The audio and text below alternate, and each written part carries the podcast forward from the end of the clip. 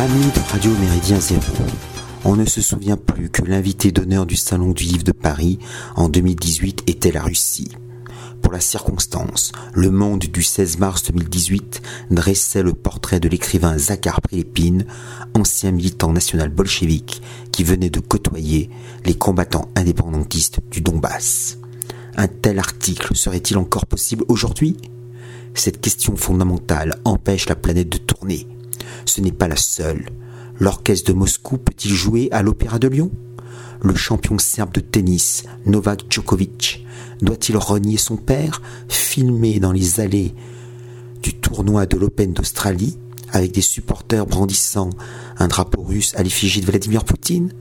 Le comité international olympique doit-il exclure les sportifs bélarussiens et russes des prochaines compétitions? S'il s'agissait d'une autre nationalité, un tollé intergalactique envahirait les rédactions de désinformation et secouerait les belles âmes occidentales. Elles ne font que reprendre et développer des propos officiels qui établissent une incontestable ségrégation. Après l'apartheid vaccinal, voici la russophobie élevée au rang de politique d'État. Dans un entretien au Washington Post du 8 août 2022, le dirigeant ukrainien Volodymyr Zelensky affirme que les Russes doivent vivre dans leur propre monde jusqu'à ce qu'ils changent de philosophie. Il estime que les sanctions les plus importantes consistent à fermer les frontières. Dès le lendemain, la première ministresse estonienne, Kaya Kallas, poste sur Twitter qu'il est temps d'en finir avec le tourisme russe. Visiter l'Europe est un privilège et pas un droit. Son compte n'a jamais été suspendu ni supprimé. Quelle chanceuse Certes, elle cible les Russes, et non pas les futurs Mozart et Molière originaires d'Afrique et d'Orient. Entre deux fiestas dansantes et bien alcoolisées, son homologue finlandaise, Sanna Marin, qui devrait s'inspirer de sa consoeur néo-zélandaise, réclame pour sa part que l'Union dite européenne arrête d'accorder des visas touristiques aux Russes. Elle déclare au Figaro du 31 août 2022 qu'il n'est pas juste que les citoyens russes puissent entrer en Europe, dans l'espace Schengen, faire du tourisme, pendant que la Russie tue des gens en Ukraine.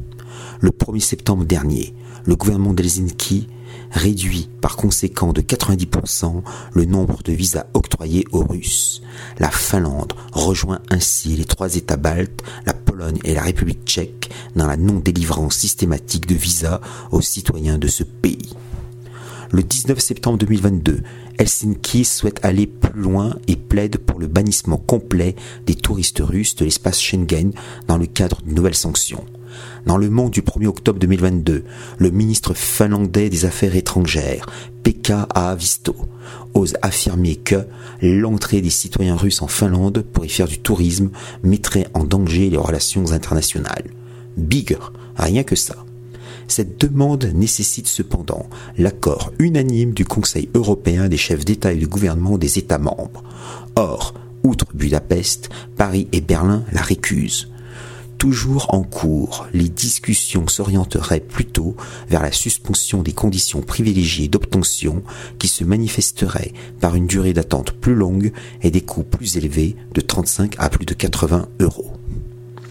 Parallèlement, depuis 2019, le gouvernement national conservateur ultra-atlantiste polonais délivre une Carta Polaka aux descendants de citoyens de Pologne vivant dans des territoires naguère polonais entre 1919 et 1939 afin de faciliter leur immigration en Occident. Les députés de la Confédération Liberté et Indépendance, l'alliance des forces de la droite nationale, exigent que les très nombreux réfugiés ukrainiens présents sur le sol polonais reconnaissent de façon solennelle les exactions commises contre les polonophones en Volhynie par les militants de l'ONU, Organisation des nationalistes ukrainiens, entre 1942 et 1945. Si le gouvernement extrémiste de Vilnius considère le Bélarus comme le prolongement historique de la Lituanie, la Pologne espère encore placer l'Ukraine dans son orbite les patriotes ukrainiens les plus sincères, en particulier les nationalistes révolutionnaires, risquent de tomber de Charybde en Scylla. L'Europe occidentale doit-elle accueillir les Russes? Courrier international du 25 au 31 août 2022 traduit et publie un article édifiant d'Edward Lucas, Paris, paru à l'origine dans The Times du 15 août. Tous les Russes ne sont pas coupables, écrit-il, mais que leur collusion soit active ou passive, tous ont une responsabilité dans le pouvoir écrasant acquis par Poutine. il ajoute que l'histoire a montré que la générosité ne donnait pas de brillants résultats. C'est un euphémisme. Le même où l'un de ses semblables croit au contraire génial, extraordinaire et merveilleux de se montrer généreux avec les femmes de se montrer généreux envers les femmes des takfiristes partis en Syrie et en Irak et de leurs gamins, ou d'accueillir les sans-papiers.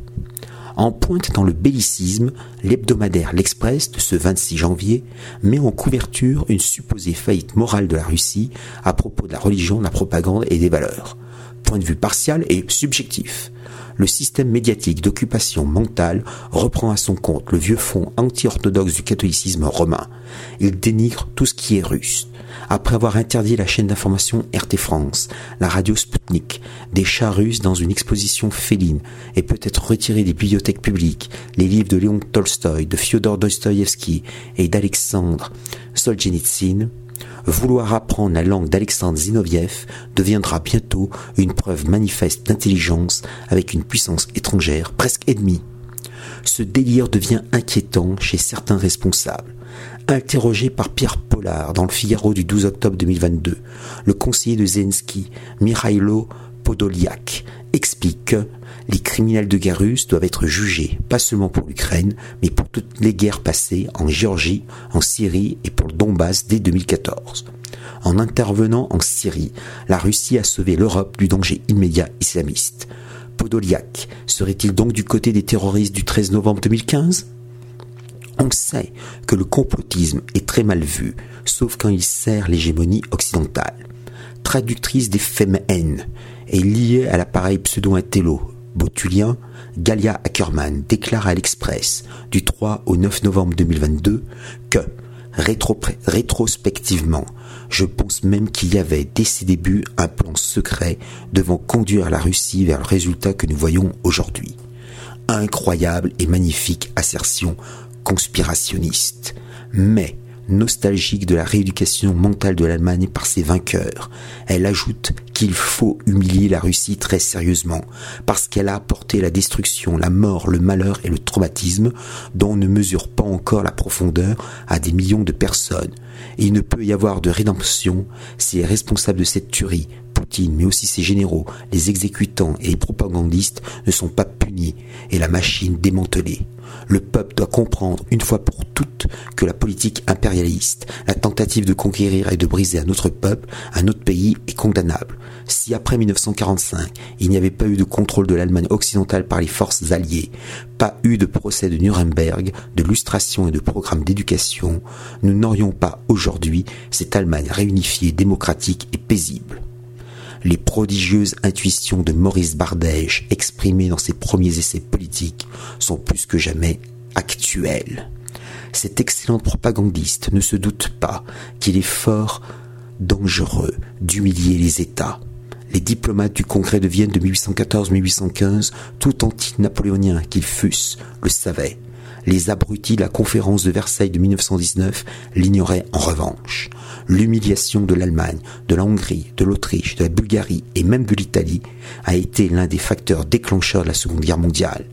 Au lieu de commenter l'actualité de manière hystérique, les bouffons de la chaîne d'information en continu LCI, LCI, la connerie intégrée, feraient bien de se replonger dans l'histoire pour ensuite se taire pleinement. Salutations flibustières